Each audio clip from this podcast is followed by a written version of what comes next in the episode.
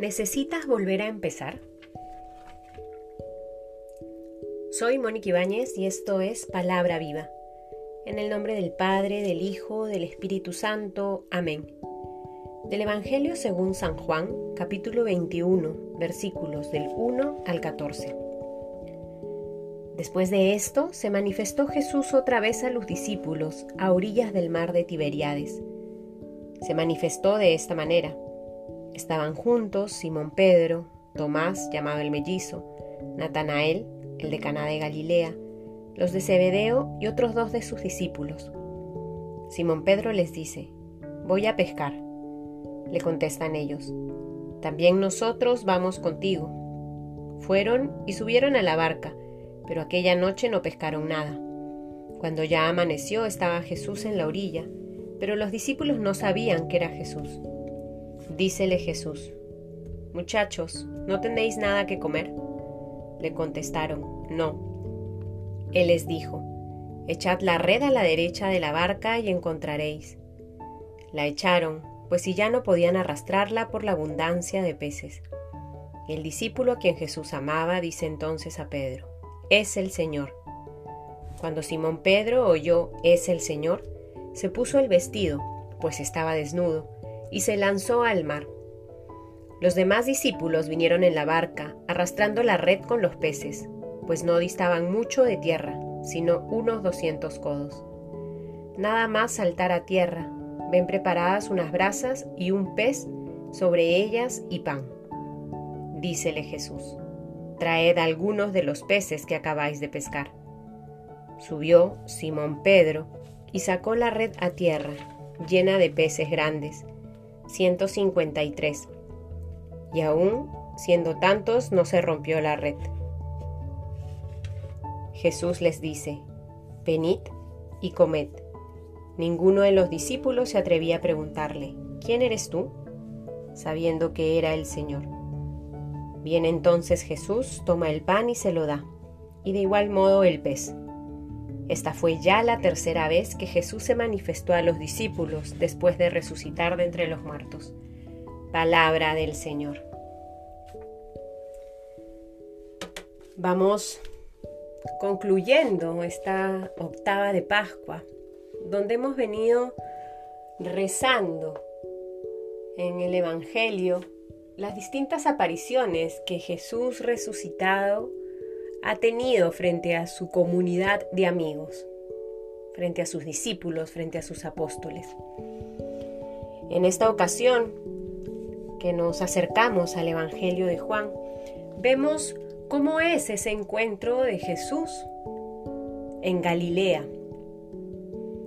Ya cuando se había aparecido a María Magdalena les había dicho, dile a ellos que vayan a Galilea y allí me encontraréis. Ellos van al mar de Tiberiades y haciendo lo que saben hacer, pescar, en una ocasión natural, se les aparece el resucitado.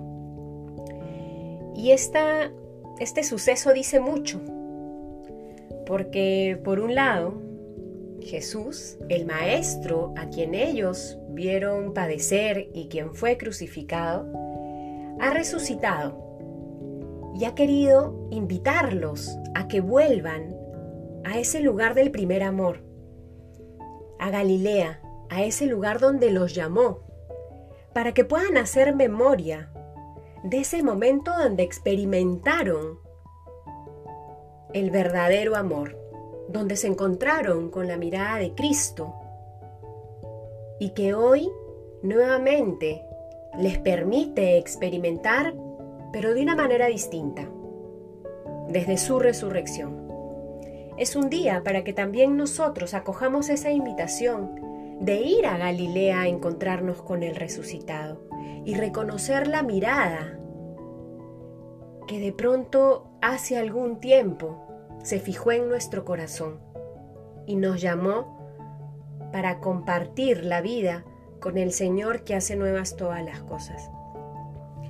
Es una ocasión para hacer memoria de ese lugar, de ese momento donde experimentaste que Cristo estaba vivo. Que en el silencio de tu oración puedas dejar que esta palabra cale en lo hondo de tu corazón. Y fijando tu mirada en el Señor resucitado, puedas descubrir una vez más qué fue aquello que te impulsó a cambiar de vida, a llenar tu vida de sentido, a disponerte a vivir la vida desde el amor. De hecho, es un desafío también que hay que asumir si es que uno lo quiere desde la propia libertad para volver a empezar. Si es que sientes que tu relación con el Señor ha estado fría, tu fe ha sido quebrada, está rota, la invitación a volver a Galilea es justamente un querer acoger la invitación que nuevamente te hace el Señor para seguirle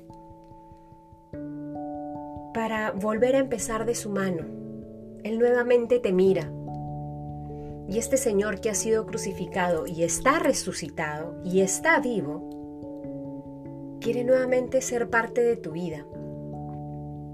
Y hoy te hace la invitación de ir a Galilea para volver a empezar un nuevo camino, que recoge toda tu historia, que no es un cambiar la página como si todo lo otro no sirviera para nada, es más bien cargar tu historia con tus alegrías, con tus tristezas, con tus logros, con tus fracasos.